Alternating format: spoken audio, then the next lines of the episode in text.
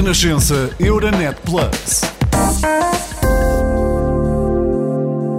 Olá, bem-vindos ao Geração Z. O meu nome é Beatriz Lopes e no episódio de hoje vamos falar sobre os jovens e crianças migrantes que chegam à União Europeia desacompanhados. Sem família, casa, sem dinheiro, sem educação, sem trabalho, sem direitos sociais e os que ainda tentam comprovar que são menores de idade para terem apoios e proteção internacional são deixados na rua durante meses e meses, como está a acontecer agora na Bélgica, à espera que um tribunal decida a seu favor e dê luz verde a um pedido de asilo. Só para que tenhas uma ideia, um em cada três requerentes de asilo na Europa é uma criança e por isso hoje vamos tentar perceber quais são os problemas que enfrentam quando batem às portas da União Europeia. É nosso convidado hoje João Antunes, diretor-geral dos Médicos Sem Fronteiras em Portugal. Olá, bem-vindo. Olá, muito obrigado pelo convite. João, Uh, infelizmente, estamos perfeitamente conscientes de que estas crianças migrantes uh, são esquecidas, caso contrário, não estaríamos a ter esta conversa. Atualmente, os Médicos Sem Fronteiras atuam em mais de 70 países. A nível europeu, só para que tenhamos aqui uma noção, onde é que a situação é mais alarmante? Bom, eh, é verdade que trabalhamos em, cerca de mais de 70 países e realmente trabalhamos na Europa não era um, um dos lugares onde teríamos a expectativa de trabalhar, não é? A parte do nosso trabalho é feito para populações que estejam a viver situações mais difíceis, situações de crises humanitárias e onde as estruturas locais, os governos, as instituições locais não conseguem dar resposta a, estes, a estas necessidades, não é? Então faz com que a Médicos Sem Fronteiras depois trabalhe em muitos lugares um bocadinho dando esse apoio a essas populações. Não esperávamos que na Europa, dado que obviamente que os recursos existem, as capacidades de poder atuar também, Uh, não esperávamos ter que atuar na Europa, sendo muito sinceramente, né? e obviamente falando em sítios, digamos assim, mais onde a situação é mais difícil, pois digamos todo o Mediterrâneo, é? porque as pessoas quando tentam um bocadinho fazer as travessias, pois é um, é um mar que têm ali uh, e onde o tentam passar pondo as suas vidas em risco. E obviamente já falámos, já ouvimos falar de sítios como as Ilhas Gregas, a situação em Itália, em Malta, em menor escala Canárias, em Portugal não se encontra num destes destinos, digamos assim, numa destas rotas migratórias, mas obviamente que são, são lugares que nos são relativamente perto e que não podemos, obviamente, também deixar de lhe dar importância. Então eu diria que, que é mais uma situação europeia, mais que um local específico, mais que uh, um, mais que algo que se possa acontecer aqui e ali não, uma situação mais global e que nos envolve e que nos diz respeito a todos. Por exemplo, eh, na Bélgica, eh, como falava aqui na introdução, o que os requerentes de asilo eh, têm pedido é que as diferentes autarquias belgas sejam obrigadas a receber um certo número de pessoas, portanto, a espalhar os milhares de migrantes por diferentes regiões. Essa poderia ser uma solução ou existe falta de vontade política e, e, receio dos governos que sabem que, assim, adotando essa medida, eh, seriam sempre mais os migrantes a chegar? Hum. Sim, a questão belga, mais que a questão específica em si de como estão a, a dar resposta a esta questão, é uma questão europeia e que, nos, que diz respeito e tem que ser consertada entre todos os países. E porquê é que eu digo isto? Porque obviamente uh, que não adianta ter uh, num país sim, no outro não, no outro mais ou menos. Um, é uma questão que nos diz respeito a todos os europeus e a maneira como vamos dar resposta um, a esta questão também nos define a nós como europeus e à União Europeia. Aquilo que está acontecendo na Bélgica, aquilo que está acontecendo na Grécia, em Itália, uh, na Líbia, ainda que não seja Europa, mas faz fronteira com o mar, mar Mediterrâneo, que é comum a muitos países europeus, pois com a Turquia, um, depois toda essa questão é que é verdadeiramente essencial. Isto é, a necessidade de haver uma política comum, migratória, em que se dê resposta a uma situação que é real. Ok? E a situação que é real é que hoje em dia, ainda hoje em dia, e obviamente que isto cresceu após 2016, temos uma das rotas migratórias mais mortais, onde as pessoas arriscam a sua própria vida para chegar e abrigo seguro e exercerem o seu direito uh, ao, ao, asilo, a serem refugiadas, etc, etc. Não, acho que não, não queria tanto entrar em detalhes como é que isto poderia, como é que isto é, é feito, mas sim perceber que hoje em dia existe uma total ausência de, de, de, vontade em dar resposta a esta situação que nos está uh, a tocar a todos, a tocar as nossas fronteiras como europeus, e não só há uma certa ausência, mas como é que há um interesse explícito em dificultar, em acrescentar obstáculos e até criminalizar as organizações e as pessoas que decidem dar esta resposta. Isso está a acontecer com os Médicos Sem Fronteiras. Exatamente, é uma situação que hum, hoje em dia a embarcação, o barco que tínhamos, que estava a prestar uh, ajuda humanitária, estava a fazer operações de busca e salvamento no Mediterrâneo, o Geo Barents, está apreendido pelas autoridades italianas com alegações que a nosso entender não faz qualquer tipo de sentido. E aqui é quando falava na criar obstáculos e até a recorrer à criminalização das organizações que estão a fazer um dever que devia ser dos Estados-membros e da União Europeia. Que tipo de entraves é, é que enfrentam, por exemplo, nesse caso? Vários, sempre de formas administrativas, para, para todos percebermos bem se não é um desejo, Médicos Sem Fronteiras não põe um barco no Mediterrâneo a fazer busca e salvamento de ânimo leve. Tudo isto obedece a um sem número de protocolos, requisitos, regras que temos que obedecer sim ou sim. E não é por estarmos a prestar trabalho humanitário que pensaremos que muitas destas regras não se aplicam a nós. O que acontece hoje, hoje em dia é que, por exemplo, o que está a acontecer aqui agora com, com o GeoBarents, um, logo depois de uma operação de salvamento, quando chegámos a, ao porto de Ancona, as, autoridades deste porto chegaram ao navio, pediram aquilo que é semelhante a um avião, um, à, black, à caixa negra, digamos assim, que registra um bocadinho as, as, as incidências, torna-se um bocadinho difícil de perceber que se vá, que se está a requisitar algo que funciona ou que deveria funcionar como prova ou como testemunho de um incidente que não existiu e dizemos, porque olhem, como esta caixa não está a registar a situação que deveria estar a registar, não sabemos qual é, pois o barco está apreendido. E é aqui que a União Europeia, que os Estados-membros estão a falhar na sua responsabilidade de dar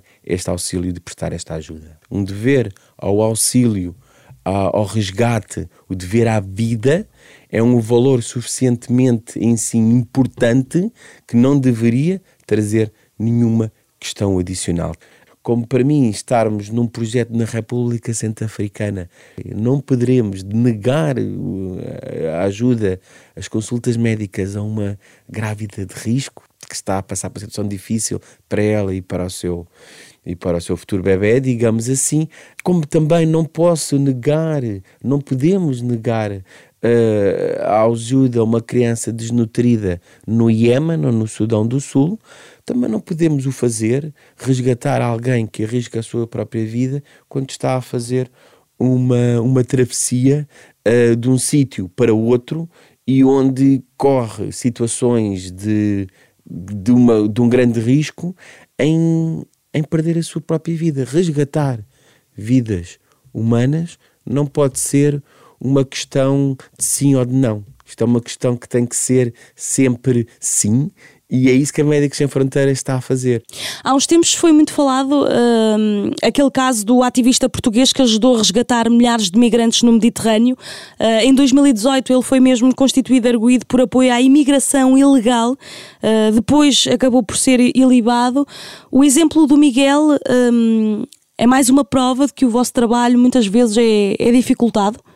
Exato, aquilo que o Miguel passou como, como, como indivíduo, aquilo que uma, uma organização, a Médicos Sem Fronteiras, também tem vivido de, de diferentes formas, a organização e os seus membros e colaboradores. Ah, é, é, é quase inconcebível, digamos assim, e já a própria acusação em si já, já mostra muito.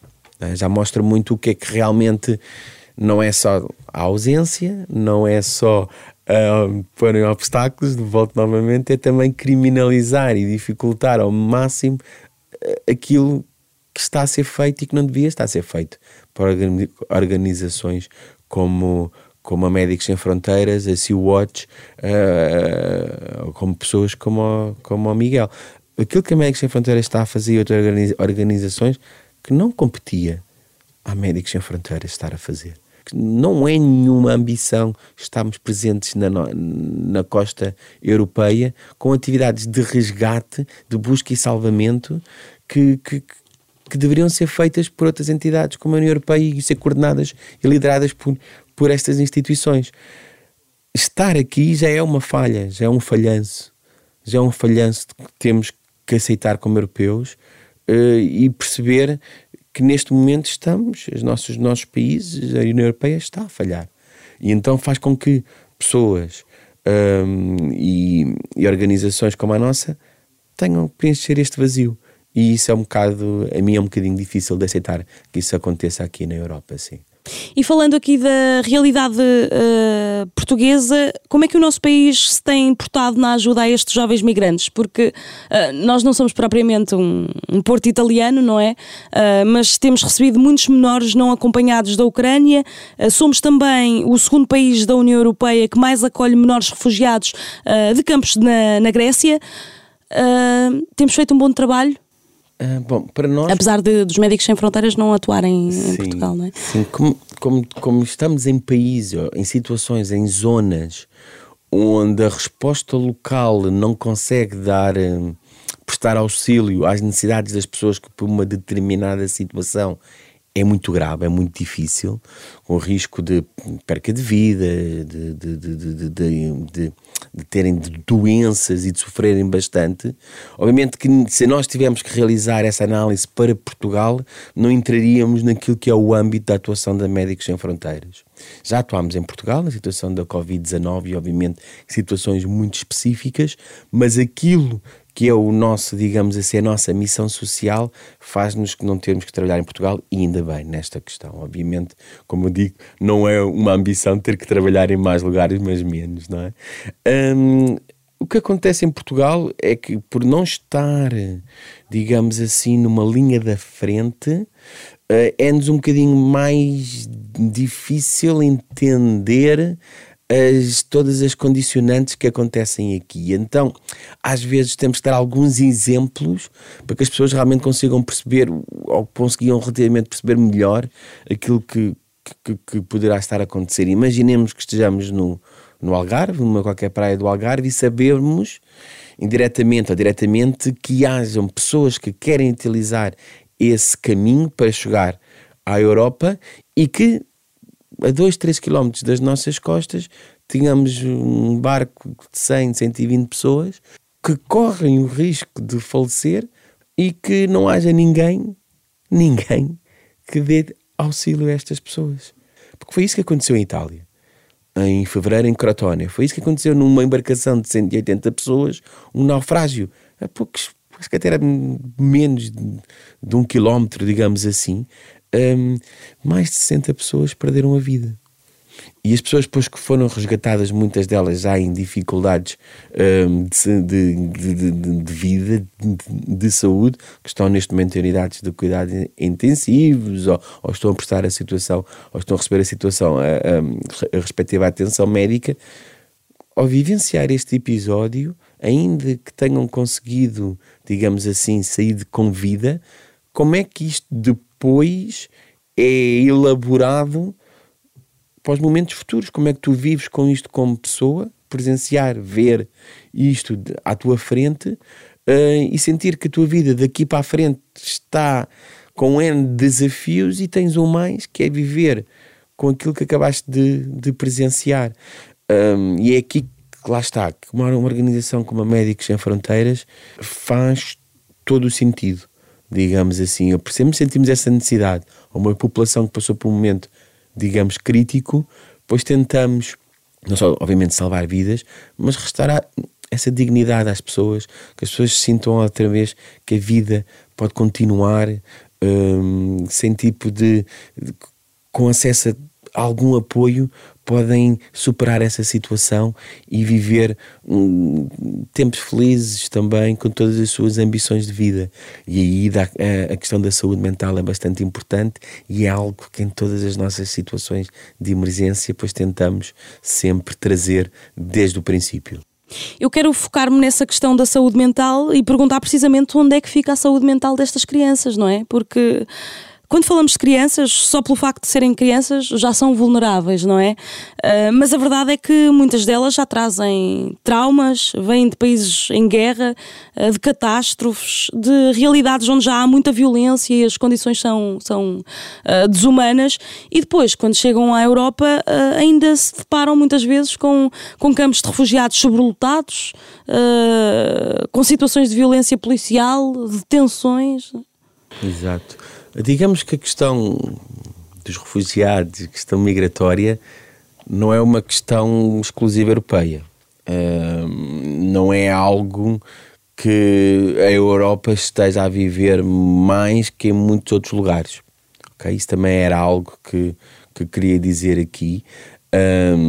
eu posso estar a trabalhar num país como a Uganda, como a Ruanda, como o Sudão, e temos uma questão migratória muito, muito forte e que haja em um curto espaço de tempo vários milhares ou até milhões de pessoas que possam estar a viver fora dos seus países à, à procura um bocadinho deste refúgio, desta, desta possibilidade de terem ou de levarem as suas vidas para uma melhor, uma melhor finalidade que aquelas tenham nos seus próprios países, não é? Isso é extremamente importante. Também há a questão daquela que parece talvez não tão conhecida, que é a questão dos deslocados.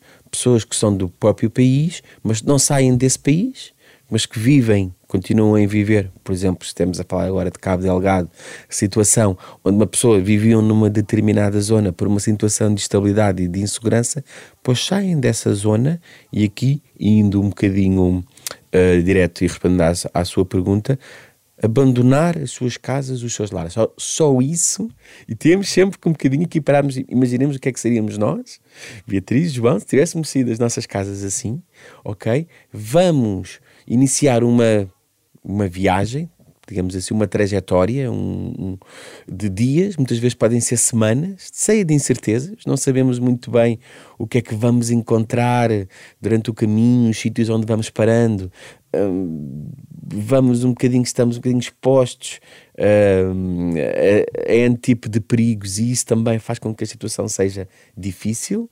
Já estamos a acrescentar mais um grau de dificuldade. Muitas vezes chegamos a, a um sítio, digamos, poderia ser uma Líbia, onde nesse sítio estamos a um país que está a passar por momentos extremamente complicados a nível de segurança e instabilidade, em que em, depois desta deste episódio, sais de casa, fazes esta trajetória de dias, semanas, chegas, por exemplo, a um lugar como a Líbia e aí estás exposto a todo tipo de violência, de extorsão, de exploração. Digamos que ainda não começou a verdadeira, digamos assim, a, tra a, a travessia, digamos, para o Mediterrâneo. Então aí tentam, pelos seus próprios meios, uh, fazer esta travessia. Lá está, sujeitos a termos, estamos a falar de uma travessia, de uma rota que neste momento e só em 2023 faz com que 10 pessoas por dia tenham perdido a sua vida ou estejam desaparecidas. Okay? E esse risco é presente. As pessoas não, não, não ignoram esse risco, as pessoas sabem realmente que estão a passar por esta, por esta dificuldade e muitas vezes vão as pessoas, vão e vão as suas próprias famílias, e aqui voltamos a falar em menores, pessoas que estão não acompanhadas, crianças, digamos assim, que já tomam esta decisão assim de chegar à Europa. Muitas vezes sendo resgatadas e chegando à Europa, pois têm esta falta de políticas migratórias que fazem com que estejam num sítio como, por exemplo, estamos nas Ilhas Gregas, eu estou dando aqui vários exemplos, onde temos neste momento campos de acolhimento de refugiados, onde pessoas estão invariavelmente tempos infinitos à espera de uma resposta e onde esta falta de perspectiva muitas vezes os afetam eles mesmos. Já não é tanto aquilo que deixaram em casa, as, as travessias, as trajetórias e as viagens que os marcam, muitas vezes, e na maioria dos casos, já é a falta de perspectivas no sítio onde foram acolhidos. E isto é de uma, digamos, agressividade enorme, não física, ainda que possa ser física em muitos destes lugares, mas mental, psicológica e emocional. E o João acha que o facto de estarmos agora a atravessar eh, as consequências uh, da guerra, nomeadamente uma crise financeira e, e social, faz com que sejamos mais egoístas e menos sensíveis a questões como estas de, de jovens menores que, que chegam à União Europeia desacompanhados? É verdade que muitas vezes há, e nós também sentimos isto, né? é-nos um pouco difícil no atual um, panorama, digamos assim, falarmos de outras crises humanitárias que estejam a acontecer noutros lugares do mundo. Né? Falar em por exemplo, naquilo que está a acontecer com os Rohingya no Bangladesh, falar no conflito do Iémen, uh, falar na situação uh, de Cabo Delgado, pois obviamente sentimos que há uma certa, digamos, uh, não de dificuldade, mas às vezes um certo cansaço em termos sempre que, que, falar nas situações mais complicadas e que as pessoas podem sentir. Pronto, vemos uma situação de pandemia, agora temos a questão da Ucrânia, um, estamos um bocadinho diariamente a ouvir notícias sobre aqui, sentimos um bocadinho como overwhelmed, né? um bocadinho como já um, isso já é demasiado, também tenho a necessidade um bocadinho de pensar noutras coisas e não já saturados e não ouvir tanto destas coisas. Este é um caminho e há um outro caminho que é ok, tivemos, nunca tivemos tanto acesso à informação como agora, como programas como este, que, que, nos trazem estas questões e que nos dá um bocadinho mais de tempo para falar uh, nestas questões, e parabéns ao programa por também por dar essa possibilidade. Um, e então percebemos, ok, isto é o que está a acontecer, o que é que eu, como indivíduo, ou como nós, como um coletivo, Médicos Sem Fronteiras, o que é que nós poderíamos fazer para deixar as coisas um bocadinho melhor daquelas que encontramos, não é?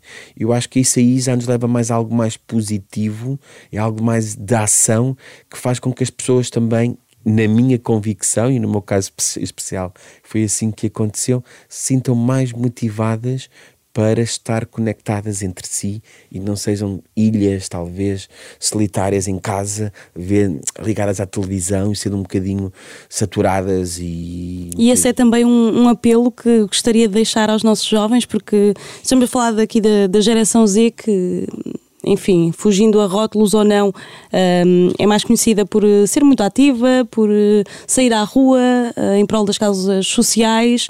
É preciso mais é um bom ponto de partida, é um bom ponto também de chegada. Não, acho que não há aqui trajetórias iguais e nem todos temos que fazer um bocadinho as mesmas coisas.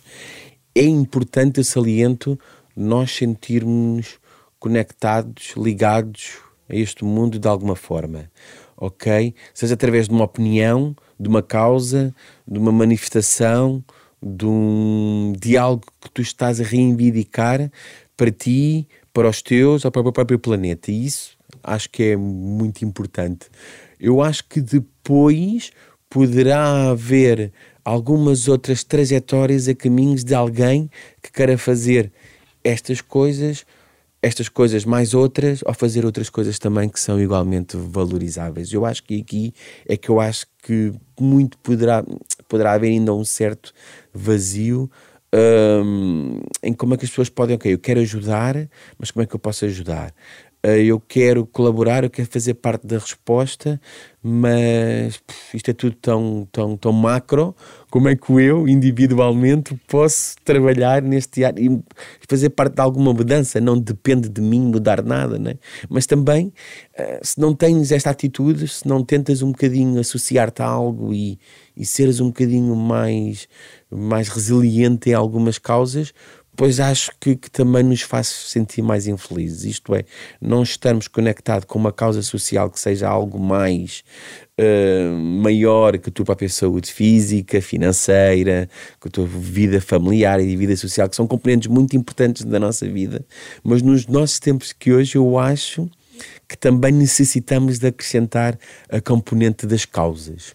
Sentirmos qual é aquela que mais me identifico, qual é, é aquela que mais me preocupa e sentir que através dos meus, das minhas palavras, das minhas reivindicações e dos meus atos, como é que eu posso contribuir para isso. Eu acho que aqui a Médicos Sem Fronteiras também poderá, acho que de certa forma também poderemos muitas vezes ajudar a certas mentes inquietas e também aquelas pessoas que querem um bocadinho trabalhar nestas áreas, ser um bocadinho esta hum, resposta, digamos assim, pelo menos assim, um enquadramento, digamos, mais lógico entre a pergunta e a resposta, sim. Porque, na verdade, eh, nós quando eh, ouvimos falar nos Médicos Sem Fronteiras associamos muito à, ajuda humanitária, não é? E aos cuidados médicos, mas o trabalho dos Médicos Sem Fronteiras vai muito para além disso. Exato. Hum, dando exemplos né, na questão migratória, o que é que acontece neste momento? Temos um barco, uh, já tivemos oito nestes últimos sete, sete, oito anos, digamos assim, já fizemos já resgates que envolveram mais de 85 mil pessoas e então aqui já se está um bocadinho para perceber que o trabalho humanitário é algo que já vai à procura, lá está, de alguns grandes números, já não é tão micro e já não é tão pequenino como podemos pensar, que já pedem equipas multidisciplinares, não podem ser só médicos, como o nome assim indica, digamos assim, obviamente que é uma profissão que procuramos muito e que faz parte da nossa, da nossa resposta, mas também outros profissionais da saúde, enfermagem, um, técnicos de laboratório, farmácia, psicologia, áreas não médicas, a área da logística é extremamente importante. Imaginemos o que é que é ter um barco a trabalhar no oceano, no, no, no mar. Imaginemos o que é que é dar consultas, fazer operações, cirurgias, internamento no meio do, do deserto ou de uma selva tropical onde não há quase estradas. E tudo isto já envolve um grau de resposta e uma, digamos assim, uma causa e uma entrega que eu diria que é quase 7 dias por semana, 365 dias ao ano, 24 horas por dia. Não é isso faz-nos com que podamos um dia tentar trabalhar em alguma destas destes projetos que temos através das nossas, dos nossos estudos, através da nossa experiência e não sermos nós só o salvador que vamos ajudar nós, eu individualmente, mas fazemos parte de uma equipa na sua grande parte são locais e trabalhamos em conjunto e em equipa para darmos 12 milhões de consultas, mais de um milhão de internamento e isto a nível da ajuda médica. A assistência humanitária envolve também muitas outras coisas, como poderá ser a questão de água e saneamento, a questão de distribuições, muitas vezes, de, de items de, de, produtos não alimentares, distribuição de alimentos, pode dizer também questões de, de abrigo, todas as questões estão associadas à resposta humanitária. E tudo isto é um perfil é um perfil profissional, é um trabalho, é um contrato de trabalho, é um salário e trabalhamos assim uh, já desde 1971, já mais de 50 anos e é, é esse trabalho que teremos também que trazer para Portugal para que as pessoas também fiquem um bocadinho a conhecer que eu mesmo, João Antunes, Beatriz também um dia fazer parte da equipa de Médicos Sem Fronteiras e trabalhar num destes locais onde temos missões. E o facto de termos cada vez mais partidos e ideias uh, extremistas e, e, populistas, como temos vindo a assistir agora, por exemplo, a Itália, faz com que o vosso trabalho seja dificultado? É mais difícil uh, promover uma maior consciencialização para este tema? É uma questão que não é de toda de nenhuma forma limpa, digamos assim, não é? Não é uma questão que entre sem uma narrativa de diferentes tipos de ideologias em que possa ser uma opinião mais ou menos aceita ou não, não é? Há várias. Sabemos que é uma questão migratória, que é uma questão complicada, uma questão difícil, que não tem só uma solução, não tem uma solução ideal e por isso é que realmente eh, não podemos procurar soluções rápidas ou não soluções, que é esta que está a acontecer hoje em dia, não Estado, a não haver a responsabilidade de fazer, de dar uh, assistência humanitária uh, no mar Mediterrâneo, pois causa este problema, não é? E isto não pode servir como persuasão uh, para as pessoas chegarem. E isto também não é uma questão política. não é uma questão de ser de esquerdas ou de direitas que eu posso estar mais ou menos de acordo com este tipo de, de, de responsabilidade. A questão de, de, de, busca e salvamento não é uma questão política. Uh, poderá ser uma questão política a partir do momento em que, ok, pronto, e então qual é que é a resposta que a Europa quer dar às pessoas que chegam às suas fronteiras, às pessoas que vêm à procura de asilo, de pedirem de ser estatuto de refugiados, etc, etc, etc. Qual é que é a resposta que a Europa quer dar a estes casos? Mas antes disso, há a situação que se está a ocorrer uh, que não pode ser minorizada e não pode ser uh, de considerada certa ou errada. Não pode ser, como eu lhe disse, não pode ser considerada por esta pessoa vir de um determinado destino, de um determinado estatuto, sim, vou-lhe dar um serviço. A outra que vem de um determinado local, religião, etnia, não. E isso não é. E há essa discriminação? Não, é para nós mais fácil acolher uh, migrantes brancos do que. Não sei uh, se, se, poderíamos entrar por aí também, o facto de. Sim, quer dizer, uh, obviamente podemos agora de compararmos com aquilo que era a resposta de, da União Europeia antes guerra da Ucrânia uhum. e, e pós-guerra da Ucrânia, né, que ainda está a acontecer. Eu não, não acho que queria pôr a questão muito na, na questão da pele, da raça, porque, porque esse é o, são os princípios que nós médicos sem fronteiras temos, de sermos independentes, imparciais, não é uma questão de raças e de cor, não é uma questão de, de, de, de, de sim ou não, não é uma questão opinável. Uma questão quando uma pessoa está em perigo, quando está o direito ao auxílio não pode ser opinável. E isto é um valor universal que já conseguimos alcançar depois de toda a situação que ocorreu no século passado e agora, voltando outra vez a questionar estes direitos fundamentais, não acho que seja, que seja, que seja a solução. Uh, ainda voltando à questão da Ucrânia, foi muito bom a resposta que tentámos dar como acolhimento uh, a refugiados, a populações, uh, crianças menores não acompanhados, digamos assim, e eu acho que atos bons nunca podem ser criticáveis. Eu acho que podem ser é mais extensíveis hum, para outras populações ou para outros lugares. E isso acho também que nos pode ajudar a fazer melhor esse exercício, sim. Para terminar, um conselho que gostaria de deixar aos jovens que nos ouvem. Pronto, assim, estas causas obviamente nos possam ser um bocadinho digamos, a dimensão, nos possam fazer sentir um bocadinho que é tudo um bocadinho demasiado e a tal, a, a tal sensação de, de, de, de, certo cansaço e sempre estas questões que estão sempre a aparecer e que nos dificultam e, e, e que nos fazem como sentir que a vida fique, fique mais pesada e haja menos respostas e haja este vazio, digamos, meio existencial de que todas estas coisas não são importantes, então o que é que será importante na vida, não é? E isto digo mesmo a nível pessoal. Um, aqui o que, o que, a mensagem que eu queria dizer e que eu queria, que eu queria um bocadinho passar aqui é que eu mesmo comecei a trabalhar em 2005, não fazia a mínima ideia de que poderia trabalhar numa organização humanitária um, como é que Sem Fronteiras e fazer disso vida durante, pronto, já lá vão uns anos, já não sou tão, já não vou ser tão jovem, mas, mas, mas estamos aqui em 2023 e ainda esteja a falar de um trabalho que consegui fazer como indivíduo e que me fez ter a possibilidade de trabalhar em N sítios que eu nem sabia, sabia do nome, mas não sabia o que, é, o, que é, o é que era o Sudão do Sul, o que é que era a Serra Leoa, o que é que era a Nigéria, etc, etc. E trabalhar nestes locais, ver assim também situações muito complicadas, estarmos lá presentes e sentir que realmente hum, os números, um bocado às vezes, faz-nos esquecer um bocadinho este, este trato, digamos, estas, estas realidades longínquas